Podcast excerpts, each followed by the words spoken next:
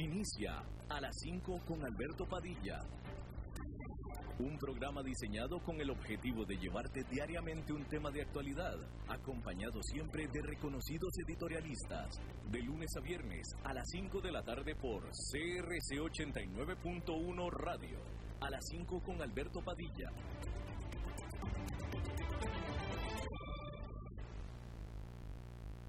Somos el país pura vida, donde la gente se dice Mae para saludarse, donde podemos contar los unos con nosotros, donde nos cuidamos y donde lo esencial siempre será lo más importante. Y hoy más que nunca nos protegemos, porque juntos saldremos adelante. En BMI creemos en proteger lo que amamos siempre y en este momento junto a vos protegemos lo esencial, a nuestra gran familia Tica.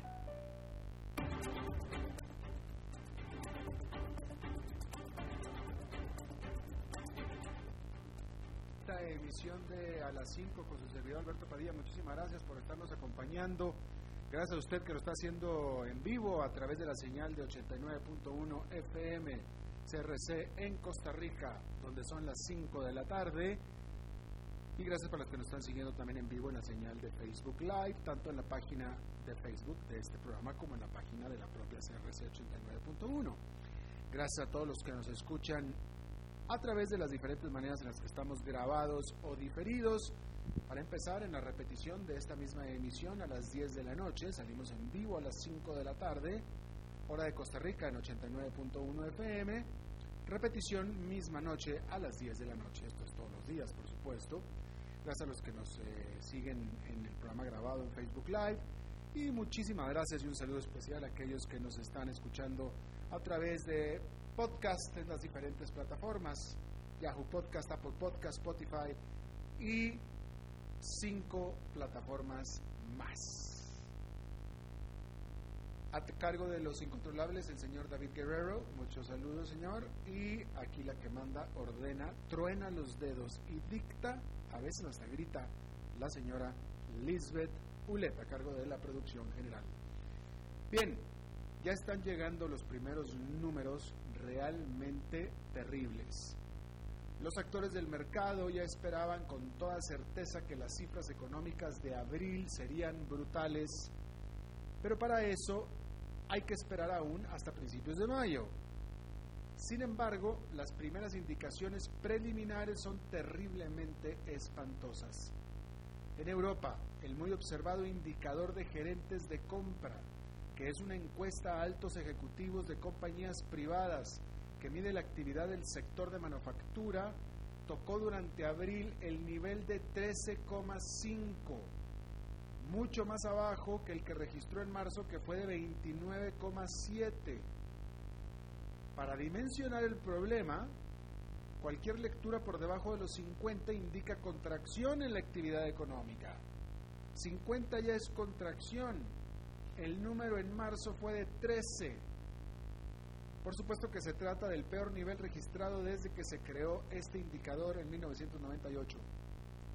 Se trata de una clara señal de la magnitud en la que la economía europea se, ha desmoronado ante los encierros y paros de actividades desde Berlín hasta París y Ámsterdam para tratar de contener la pandemia del coronavirus. Hasta ahora el nivel mínimo histórico registrado era de 36,2 en febrero del 2009 en el peor o en lo peor de la crisis financiera mundial que tanta penuria trajo al viejo continente. Fíjese, el antiguo nivel peor o mínimo histórico era de 36,2 en mero en medio de la crisis financiera del 2008. Ese nivel de 36,2 es básicamente el mismo nivel que se registró en marzo ahora con la pandemia, nada más que con un agravante. En marzo con la pandemia solamente afectó las últimas dos semanas de marzo, es decir, fue un marzo recortado la mitad, para empezar. Y en segundo lugar, obviamente, era en el mero principio, en el mero principito de la pandemia, a diferencia del de, de febrero de 2009, cuando estaba en medio de lo peor de la crisis del 2008. Sí, me entiende lo que le digo, es por eso que en marzo todavía se desplomó hasta el nivel de 13. El mismo indicador correspondiente a la Gran Bretaña y a Japón también registraron niveles mínimos históricos. Y por supuesto que las malas noticias no terminan ahí, más bien apenas comienzan.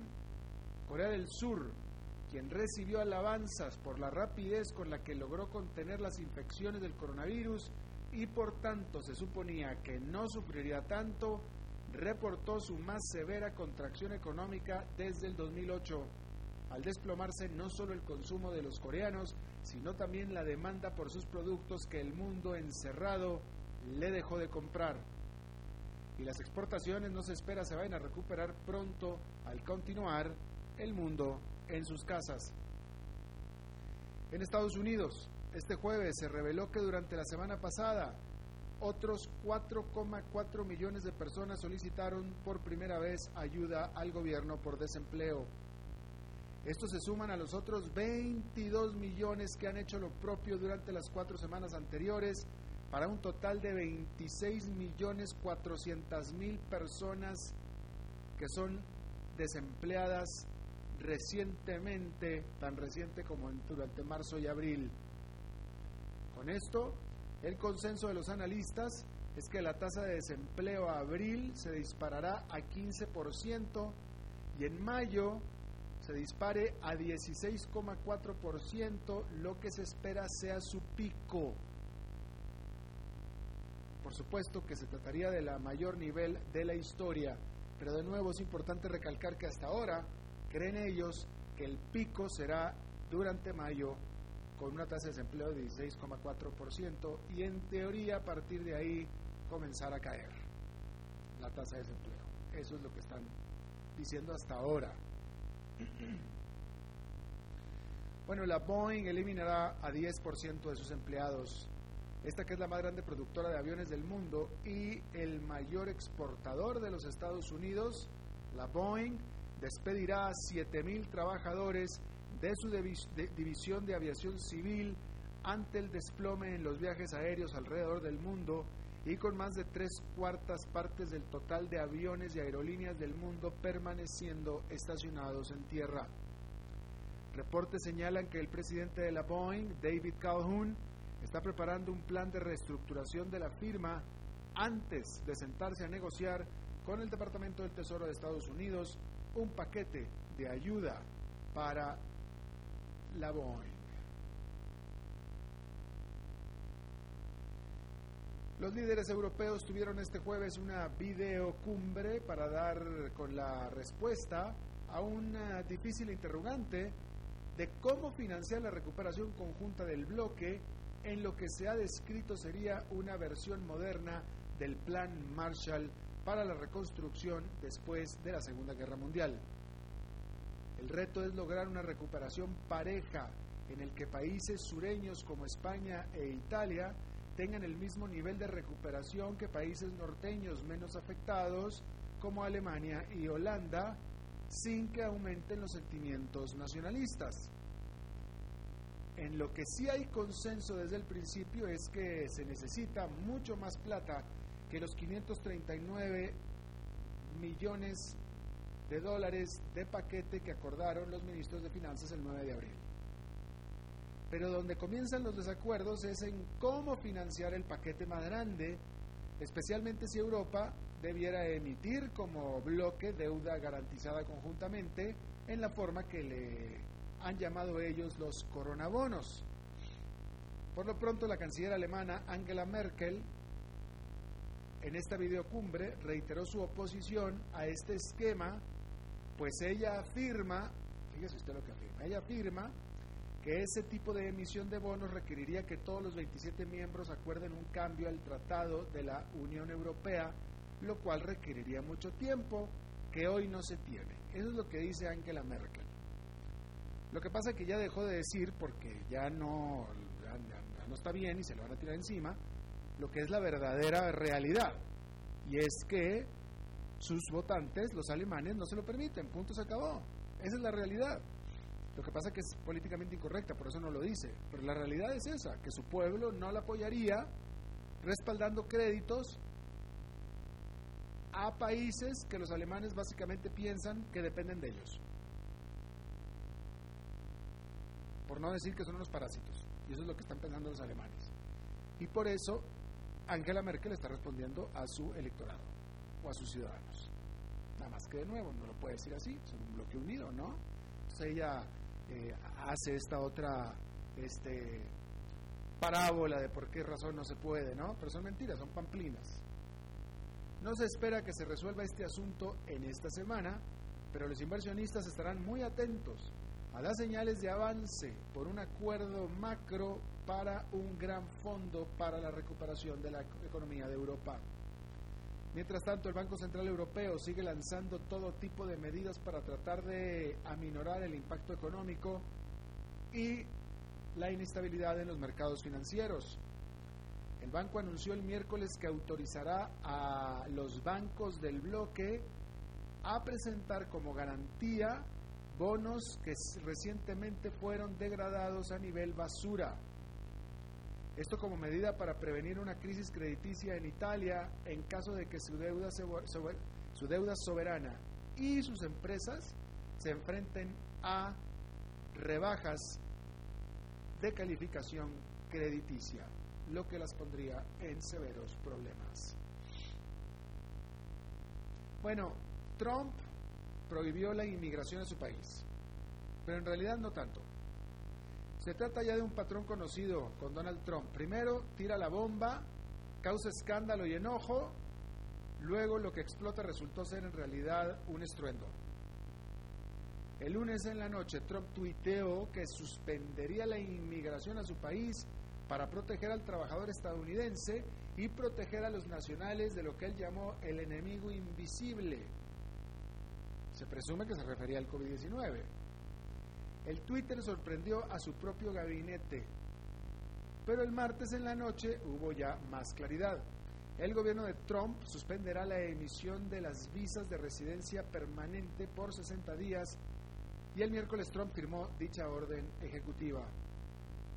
Sin embargo, se seguirán dando las visas a los trabajadores temporales, como los que laboran en agricultura, así como los que laboran en trabajos esenciales como son cuidados de salud, así como también a los parientes cercanos de los inmigrantes que ya están legalmente en Estados Unidos. Al final, una breve suspensión en la emisión de las green cards no tiene manera de tener un efecto tangible en los niveles de inmigración.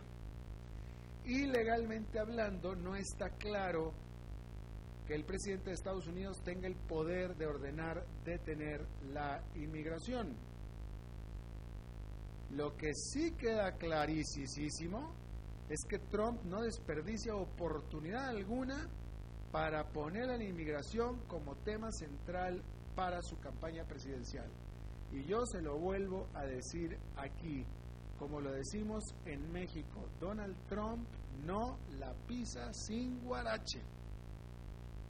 El tipo es, es impresionante, lo admiro por el nivel de concentración que tiene cada movimiento que él hace, o sea, ya ni siquiera digo que es fríamente calculado, simplemente ya está seteado en ese setting, vale la redundancia. Ya en automático todo lo que emana de él es popularchero y electorero, todo, todo, absolutamente todo. El tipo tiene su mente fija en su reelección en noviembre y todo lo hace alrededor de eso clarísimamente, no titubea, tuitea, pero no titubea. Es simplemente impresionante cómo en medio de esta, de esta tensión, de esta presión que debiera estar eh, eh, teniendo y sufriendo, aún así todo lo hace perfectamente bien dirigido a su campaña de reelección, dirigido a su base. Es simplemente impresionante para mí. Hay que decir a este respecto también que al menos seis estados, casi todos del sur de Estados Unidos, comenzaron ya a permitir que algunos negocios e industrias comiencen a abrir, incluyendo gimnasios, peluquerías, salones de belleza, etc. El propio presidente Donald Trump los ha animado a que empiecen a hacer estas medidas, estos estados. Sin embargo, Hay que decir que los oficiales de salud continúan lanzando advertencias. El director del Centro para el Control de Enfermedades, Robert Redfield, con base en Atlanta, advirtió sobre un rebrote del COVID-19 e hizo énfasis en que se mantengan las medidas de distanciamiento social. Un doctor de Estados Unidos que lideró los esfuerzos para desarrollar una vacuna contra el coronavirus, dijo que fue quitado de su puesto, no lo despidieron, pero lo quitaron de su, su puesto por haber hecho públicas sus cuestionamientos y sus dudas del uso de medicamentos antimalaria como tratamiento para el COVID-19. Este doctor que se llama Rick Bright dijo que lo cambiaron de puesto por haberse resistido a eh, medidas políticamente motivadas que le estaban ordenando que hiciera, pero que eran políticamente motivadas, que no tenían nada que ver con la salud, para asegurar y decir que este medicamento, que voy a tratar de decirlo como se dice, que es el hidroxicloriquino, y medicinas similares para el tratamiento de la malaria, eran buenas para tratamiento del COVID-19, que es lo mismo que había dicho el presidente Donald Trump. Y como este desdijo el presidente Donald Trump, entonces Rakata lo movieron de puesto a Dios que te vaya bien. El Banco Mundial predijo que las remesas a nivel mundial caerán en más de 100 mil millones de dólares durante el 2020 para que sean un total de 445 mil millones de dólares, que sería una caída de 20% comparado con el año pasado. Por supuesto que son millones los trabajadores migrantes que han visto caer sus percepciones salariales o simplemente desaparecer, porque los han despedido, se han quedado sin trabajo, mientras que el coronavirus afecta las economías en las que están trabajando. Hay que decir que durante el año pasado las remesas por primera vez fueron más que las inversiones directas como la principal fuente de financiamiento para los países pobres. Por primera vez las remesas fueron más que la inversión extranjera directa a nivel mundial. A nivel mundial. Yo creo que hay países, y sobre todo en Centroamérica, donde desde hace tiempo esto era así. Pero a nivel mundial así es ahora. Bueno, hay que decir que China está recibiendo cada vez más presión internacional para algo que yo diría, yo opino que China debió haber hecho sola. Pero como no lo ha hecho sola, entonces está recibiendo cada vez más presión internacional. Y es que cierre el condenado mercado con vida silvestre animal viva, que fue donde salió el coronavirus originalmente, porque el condenado mercado sigue operando encantado de la vida. Estados Unidos, de hecho, se unió al llamado hacia China para que cierre este mercado de manera permanente, mientras que científicos que asesoran al gobierno de Australia dice que pues que en realidad que puede ser de manera más lenta, eso es lo que están diciendo, ¿no? De todos modos, Australia dijo que, o mejor dicho, Australia pidió al G20 que intervenga en esto. Pero de nuevo, yo diría que China debió haberlo cerrado sin que nadie le preguntara. Eso es lo que yo digo yo. Bien, ahí está. Vamos a hacer, eh, no, mire, ¿sabe qué? Déjame, voy a hacer, permíteme, permítame usted hacer esta pequeña reflexión eh, que estaba haciendo hoy en la mañana cuando estaba leyendo eh, algo al respecto. Porque yo ya lo he dicho aquí antes. Y esto sobre todo es para todos nosotros, porque yo lo he dicho aquí antes, este asunto que estamos viviendo con lo del coronavirus esto que estamos viendo en este momento, nadie de los que estamos vivos en este planeta, nadie, por más viejo que sea, ha vivido algo similar. Absolutamente nadie. Y por más joven que sea, el que acaba de nacer ayer, tampoco verá algo así en el resto de su vida, que va a ser muy larga, ochenta y tantos, noventa años. A menos de que explote una tercera guerra mundial. Y que sea verdaderamente mundial, ¿eh? Porque la Segunda Guerra Mundial no fue mundial, ¿no? De tal manera que estamos viviendo tiempos históricos. Parece mentira, pero el primer caso de coronavirus en Costa Rica, es donde estamos transmitiendo, pero básicamente en cualquier parte de América Latina también, básicamente, pero este asunto no lleva ni dos meses. El primer caso de coronavirus en Costa Rica fue hace 50 días. O sea, un mes, un mes y poco más de dos semanas. Y sin embargo, pareciera que estamos en esto desde hace meses y meses y meses. Es una vorágine de información que nos está llegando, etcétera, ¿no? Pero bueno, el consejo que yo les doy, sobre todo a los más jóvenes que tengan conciencia, es precisamente eso, que tengan conciencia de lo que están viviendo en este momento y que se vayan en la noche a acostar reflexionando sobre todo lo que están viviendo. Porque así yo creo que ya no se lee tanto como antes, ¿no? Pero así como la segunda, la segunda guerra mundial es lo que marca el antes y después de la vida moderna de esta humanidad. En el espectro más amplio es el nacimiento de Cristo, antes de Cristo, después de Cristo. Pero en la vida moderna es antes de la Segunda Guerra Mundial, después de la Segunda Guerra Mundial. Bueno, eso ya no va a ser. Ahora va a ser AC y DC, antes del coronavirus y después del coronavirus. Y así como hoy en día, ya casi no, porque ya casi todos se murieron, pero los que, los que vivieron como adultos en la época de la Segunda Guerra Mundial y sobre todo los que estuvieron ahí, porque la Segunda Guerra Mundial pues no se vivió en este continente, por ejemplo, pero los que estuvieron ahí son siempre son personas que tienen algo que decir y la gente escucha lo que tienen que decir. Oye, ¿cómo fue eso? ¿Cómo lo viviste? ¿Qué viste? ¿Cómo fue? Etcétera, etcétera. Pero incluso también a los que la vivieron aquí en nuestro continente con todo y que no cayó aquí la Segunda Guerra Mundial, se les pregunta cómo fue eso. Bueno, a ustedes les van a preguntar acerca de esta época, sus nietos. Ustedes que me están escuchando que tienen 18, 19, 15, 16 años, dentro de 70 años, sus nietos les van a preguntar, abuelito, ¿cómo fue eso del coronavirus? Y se les van a preguntar.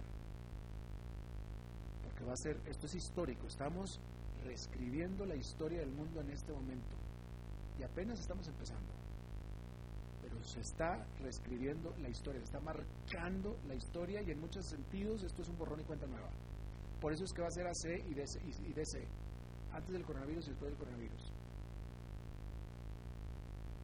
Y, y, de nuevo, yo los conmino a que tengan siempre bien presente lo que están viviendo, porque se les van a estar preguntando. Y después de todo, lo que estamos viendo en este momento, a todos, a todos, absolutamente todos nosotros, me está escuchando no me está escuchando, a todos nosotros, en Costa Rica, en Bolivia, en Canadá, en Timbuktu, nos va a cambiar la vida. A todos. Ya la vida no va a ser igual. Va a ser una nueva realidad. Y por eso yo les recomendaría a todos que tengan los cinco sentidos muy bien pulidos para estar asimilando, reflexionando sobre estos momentos que estamos viendo. Bien, ahora sí, vamos a hacer una pausa y regresamos con la A las 5 con Alberto Padilla, por CRC 89.1 Radio. Somos el país pura vida, donde la gente se dice Mae para saludarse, donde podemos contar los unos con nosotros, donde nos cuidamos y donde lo esencial siempre será lo más importante. Y hoy más que nunca nos protegemos, porque juntos saldremos adelante. En BMI creemos en proteger lo que amamos siempre y en este momento junto a vos protegemos lo esencial, a nuestra gran familia Tica. Tinto, blanco, rosado, espumante, seco dulce.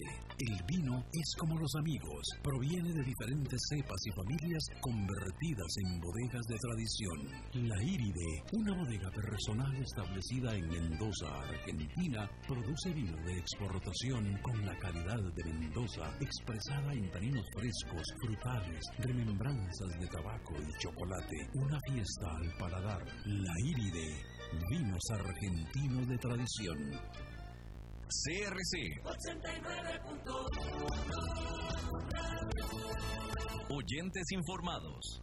Desde los verdes bosques de nuestra montaña nos llega agua cerros de la riva, agua fresca de manantial que te permitirá vivir en equilibrio, proteger tu salud y la de tu familia, libre de sustancias químicas, envasada sin alterar su naturaleza a 2.000 metros de altura.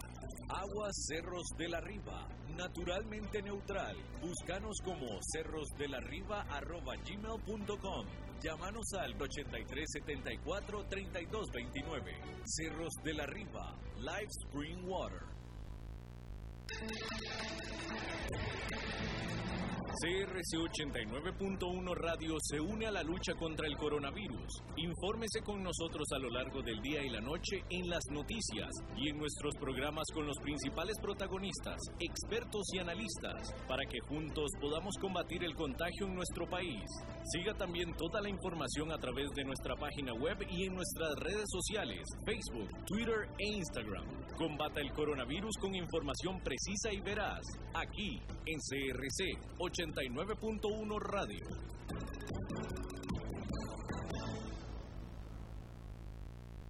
Somos el país pura vida, donde la gente se dice mae para saludarse, donde podemos contar los unos con nosotros, donde nos cuidamos y donde lo esencial siempre será lo más importante. Y hoy más que nunca nos protegemos, porque juntos saldremos adelante. En BMI creemos en proteger lo que amamos siempre y en este momento junto a vos protegemos lo esencial, a nuestra gran familia Tica.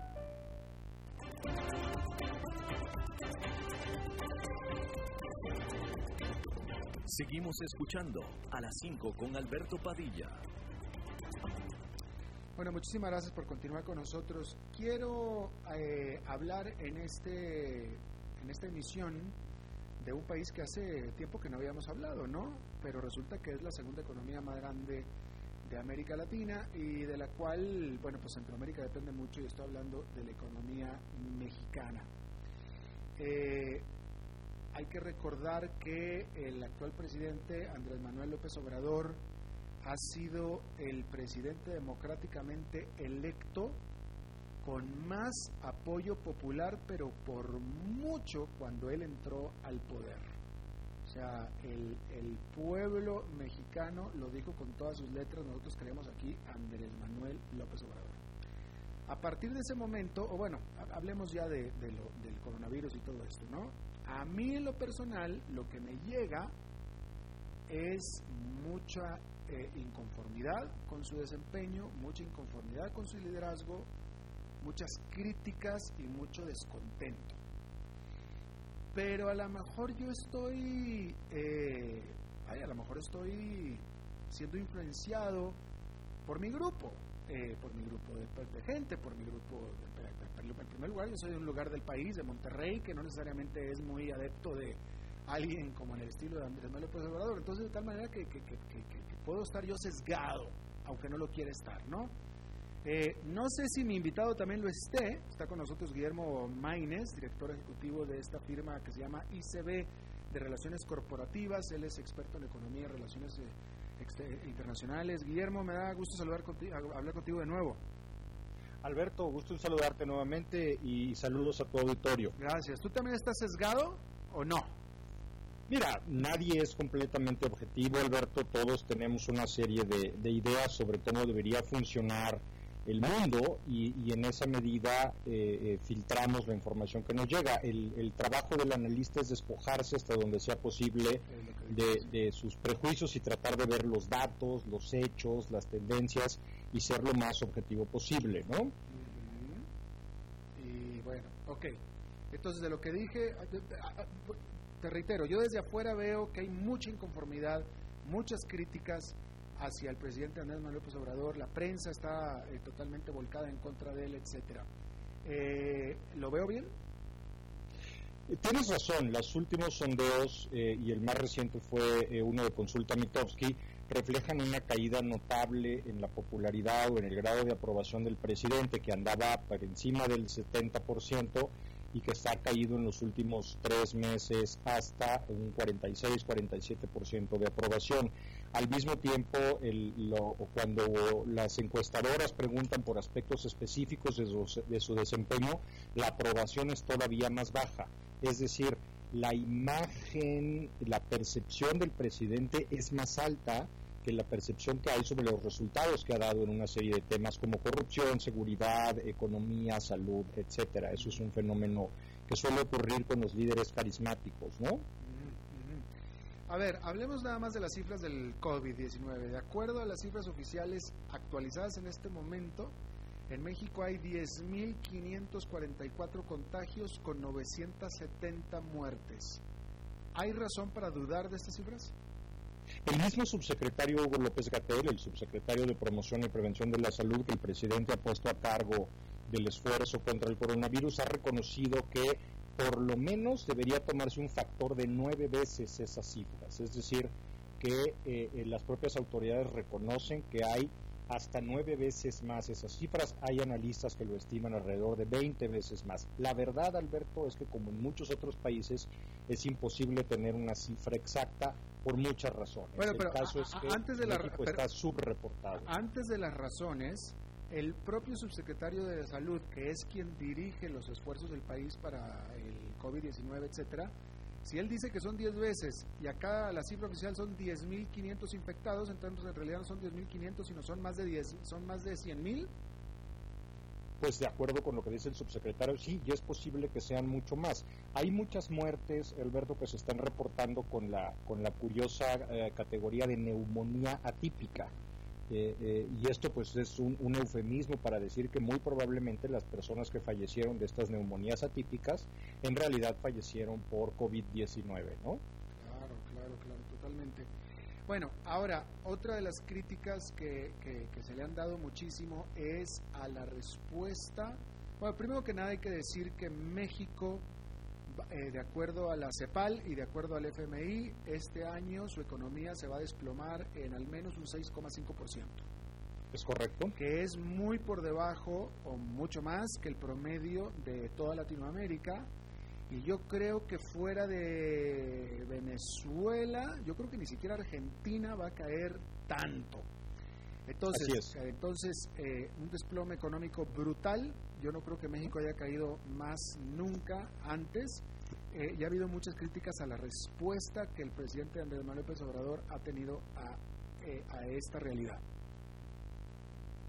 Es, el presidente ha insistido en tanto en el tema de salud como en el de corrupción, como en el de seguridad y como en la economía, en ir en contra de todas las tendencias mundiales. Es decir, él, ha buscado soluciones que prácticamente ningún otro país del mundo se aplican para todos estos problemas y no sorprendentemente eh, eh, pues los resultados han sido muy pobres y muy malos. No porque todo lo, que todo el mundo haga sea lo mejor, sino porque hay que estudiar las experiencias de otros lugares y tratar de encontrar aquellas que han funcionado mejor. Eso al presidente no le gusta, al presidente le gusta inventar sus propias soluciones.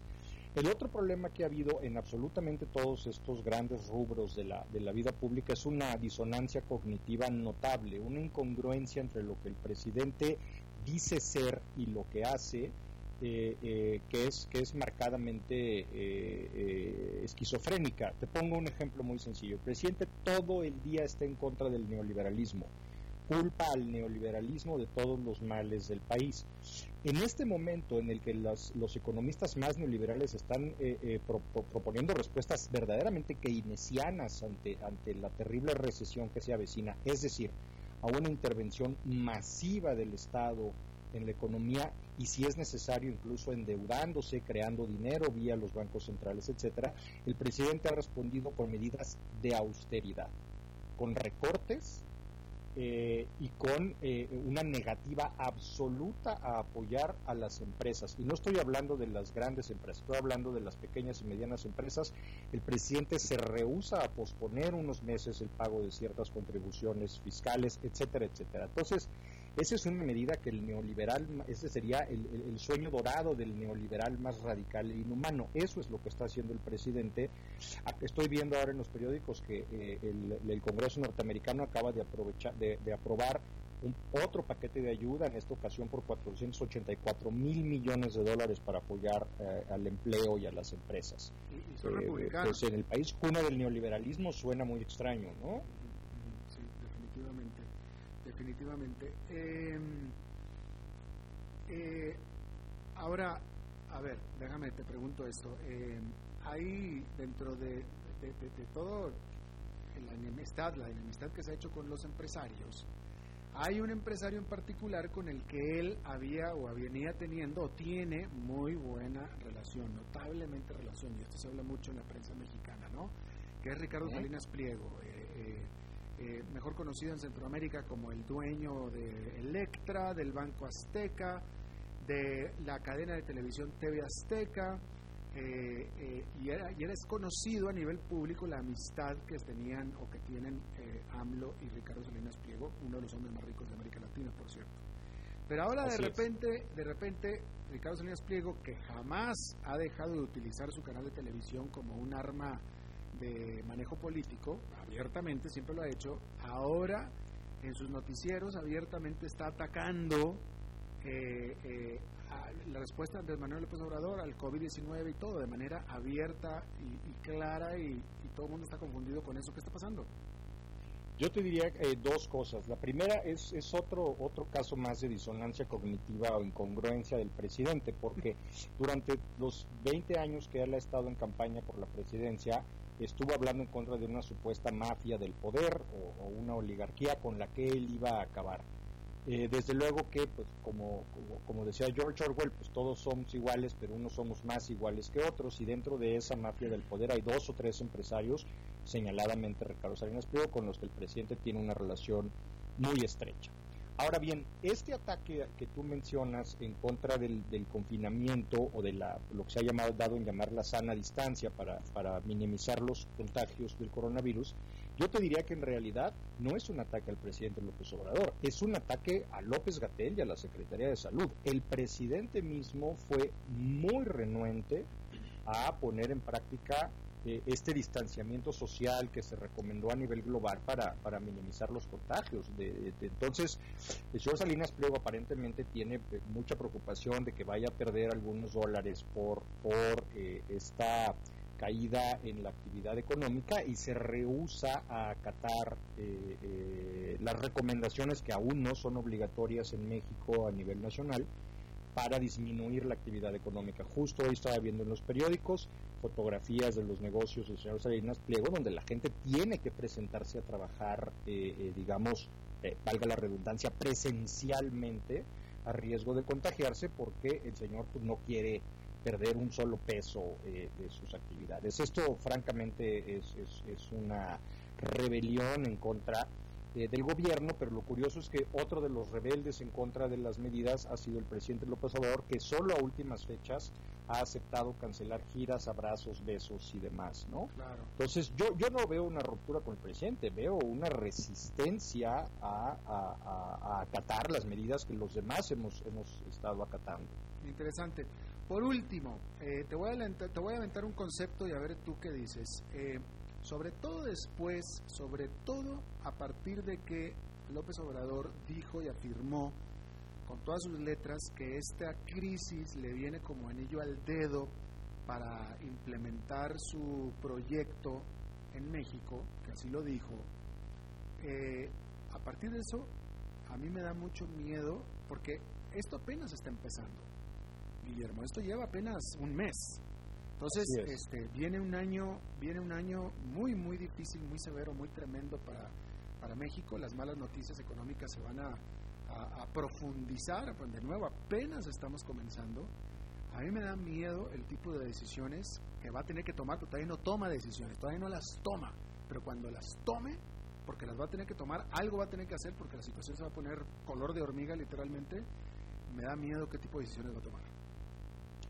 Es una declaración, Alberto, que pone los pelos de punta, porque es eh, eh, uno de los, iba a decir el único, pero, pero no estoy seguro sobre Trump y Bolsonaro, pero es uno de los pocos líderes en el mundo que, está viendo esta eh, crisis como una, con un grado de oportunismo político verdaderamente helado. esto no es una crisis, no es una emergencia sanitaria y no va a ser una crisis económica, Alberto, va a ser una crisis humanitaria. Eh, y no estoy exagerando, eh, probablemente estamos subestimando la devastación que va a tener eh, esta recesión en México. evidentemente no sabemos cómo va a reconfigurar el ecosistema económico mexicano en, los próximos años, pero va a haber una reconfiguración importante. Y la verdad duele mucho y, y, lastima que el presidente festeje una crisis de esta magnitud porque le viene bien a su proyecto político. Y por último, eh, pues la pregunta es, ¿y entonces cuál es ese proyecto político? Porque si, si al presidente le conviene que haya una recesión horrenda con, con, muertes por, por hambre, por pobreza, por crimen y por enfermedad, pues eh, uno se pregunta en qué clase de proyecto político está pensando y la verdad eh, es muy deprimente. Por supuesto que sí. Bueno, Guillermo Maínez, director ejecutivo de la firma de Relaciones Corporativas e Institucionales ICB, te agradezco muchísimo que ah, nos hayas tomado la llamada otra vez. Me dio mucho gusto platicar contigo.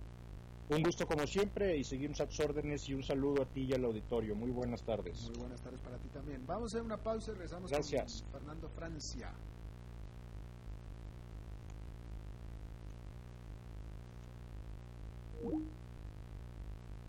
Eh, ¿Qué pasó? ¿No tenemos corte? Sí tenemos corte, pero todavía no está listo el corte. Ok, hoy es jueves de Fernando Francia y regresando del corte va a estar Fernando Francia. A las 5 con Alberto Padilla por CRC 89.1 Radio. Somos el país pura vida, donde la gente se dice Mae para saludarse, donde podemos contar los unos con nosotros, donde nos cuidamos y donde lo esencial siempre será lo más importante. Y hoy más que nunca nos protegemos, porque juntos saldremos adelante. En BMI creemos en proteger lo que amamos siempre y en este momento junto a vos protegemos lo esencial, a nuestra gran familia Tica. Tinto, blanco, rosado, espumante, seco, dulce el vino es como los amigos, proviene de diferentes cepas y familias convertidas en bodegas de tradición. La Iride, una bodega personal establecida en Mendoza, Argentina, produce vino de exportación con la calidad de Mendoza, expresada en taninos frescos, frutales, remembranzas de tabaco y chocolate. Una fiesta al paladar. La Iride, vinos argentinos de tradición. CRC 89.1 Oyentes informados. Desde los verdes bosques de nuestra montaña nos llega agua cerros de la riva, agua fresca de manantial que te permitirá vivir en equilibrio, proteger tu salud y la de tu familia, libre de sustancias químicas, envasada sin alterar su naturaleza a 2.000 metros de altura. Agua Cerros de la Riva, naturalmente neutral. Búscanos como cerrosdelarriba.gmail.com Llámanos al 8374-3229. Cerros de la Riva, Live Spring Water.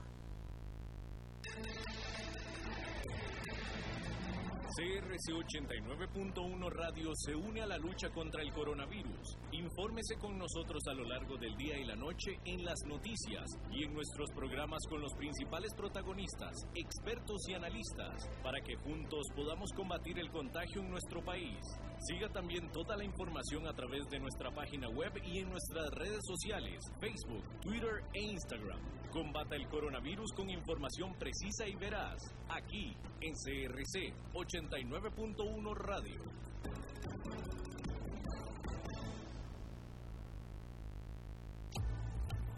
Desde Maipú, Mendoza, la tierra del olivo nos llega aceite de oliva Laur. Su delicada y elegante textura, así como su afrutado aroma vegetal, lo convierten en un aceite especial para paladares exigentes. Disponible en tres variedades: Laur Cruz de Piedra, Laur Aceite de Oliva Extra Virgen y Laur Gran Mendoza Aceite de Oliva Extra Virgen. Lo mejor de tres zonas en una sola botella. Galardonado con el Gran Prestige Gold en el Terra Olivo 2018. Aceites de oliva Laur no pueden faltar en tu mesa. De venta en todas las tiendas, don Fernando.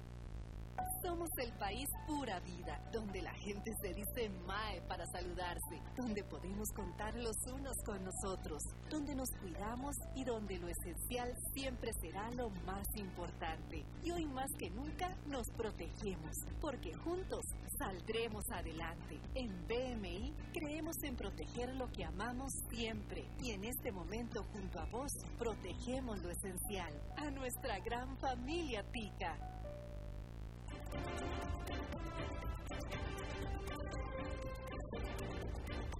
Seguimos escuchando a las 5 con Alberto Padilla. Bueno, es jueves y los jueves son de Fernando Francia, así es que rápidamente con Fernando, ¿cómo estás?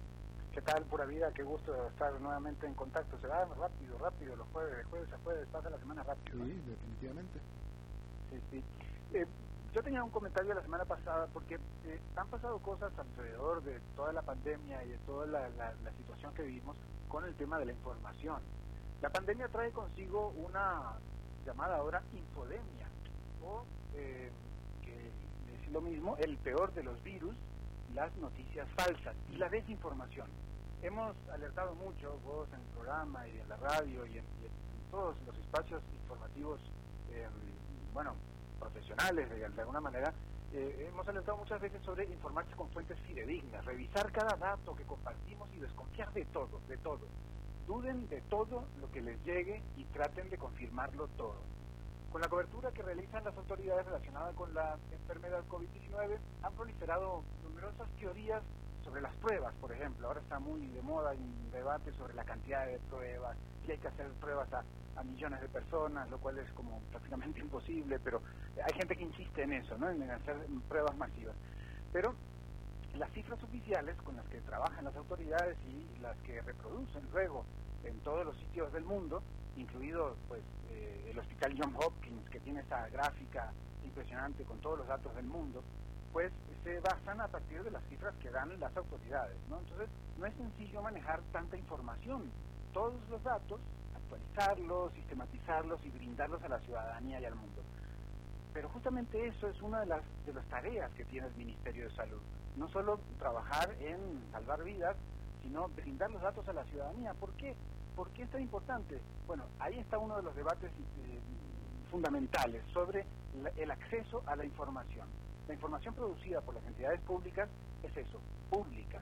Por eso es que el Ministerio brinda conferencias diarias y el reporte de cifras y tal. Pero, ¿qué incluye ese reporte? A veces más, a veces menos información, va, va aumentando la cantidad de información que se incluye en los reportes, pero hay alguna información que podrían estar agregando y no lo hacen. Por lo menos eso pasaba la semana pasada, cuando no daban el dato de las pruebas, la cantidad de pruebas que se está haciendo por día, o el acumulado lo mismo porque restas el día anterior y tener la, cantidad que se hizo en el día.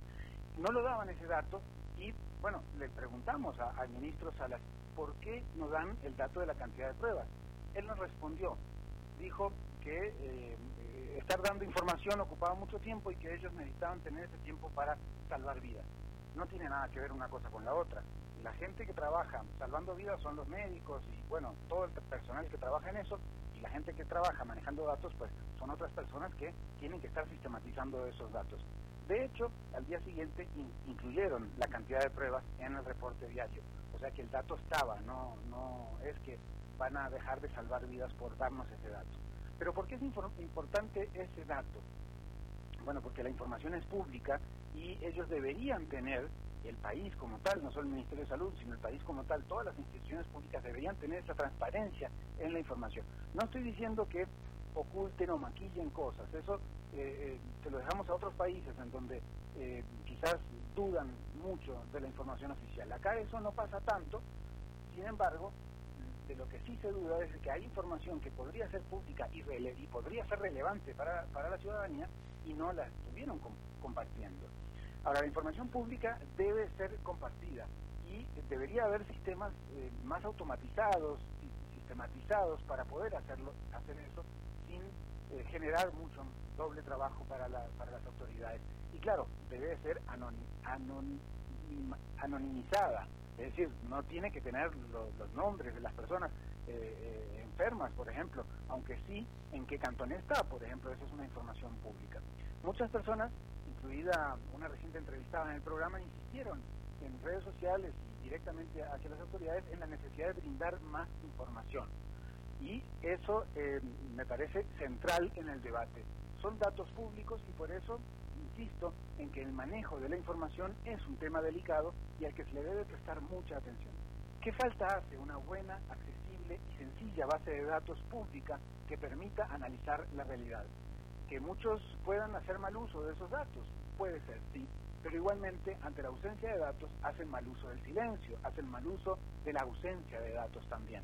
Ahora que diversas empresas andan buscando llenar sus bases de datos con tus datos, con los míos, que la población quizás esté más consciente de la importancia del adecuado manejo de la información, quizás podamos pasar a otro debate, la importancia de contar con la información pública de forma pública, salvaguardando la confidencialidad y la sensibilidad de la información, Alberto. Bien, este, buen, comentario. Eh, eh, y eso en el contexto de un país, digo, estamos hablando, vaya, este, en, Costa Rica, donde, donde afortunadamente la, la información, el gobierno es bastante apto a dar eh, información normalmente, a diferencia de otros países, ¿no? Pero aún así, cuando ya existe la información, sí es bueno tenerla más eh, disponible y más eh, digerible y etcétera. Sí, es que para algunas personas que trabajamos con la información sería bueno tenerla sistematizada en base a datos que uno pueda descargar y hacer a partir de ahí todo lo que hacemos con la información. Pero para la población en general también es un derecho porque es la información de ellos mismos, masificada, totalizada y sin eh, nombres propios, por supuesto, eh, pero es la información de la ciudadanía. Entonces, el trabajo transparente eh, es devolvérsela a la ciudadanía. ¿Y para qué? Bueno, por ejemplo, construir escenarios. La, la, gente puede responder mejor a lo que le piden las autoridades y esto va acompañado de información. Si yo te digo no salgas de la casa y te digo no salgas de la casa porque fíjate que tanta población ha salido, está enferma y ha pasado esto y ha pasado lo otro, y aquí están las bases de datos que lo demuestran, bueno, entonces yo me tomo más en serio esa petición que, que, me hacen las autoridades a partir de la información bien concreta.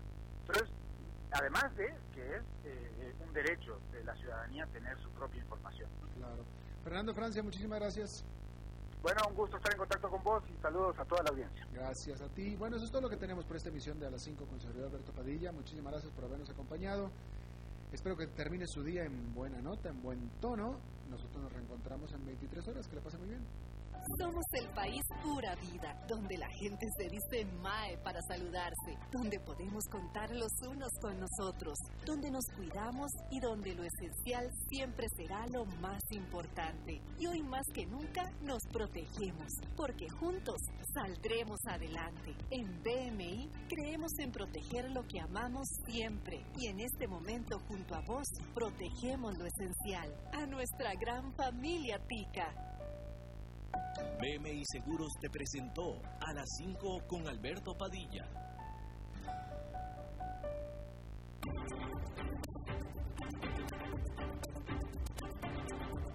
Concluye a las 5 con Alberto Padilla. Un programa diseñado con el objetivo de llevarte diariamente un tema de actualidad, acompañado siempre de reconocidos editorialistas, de lunes a viernes a las 5 de la tarde por CRC 89.1 Radio, a las 5 con Alberto Padilla.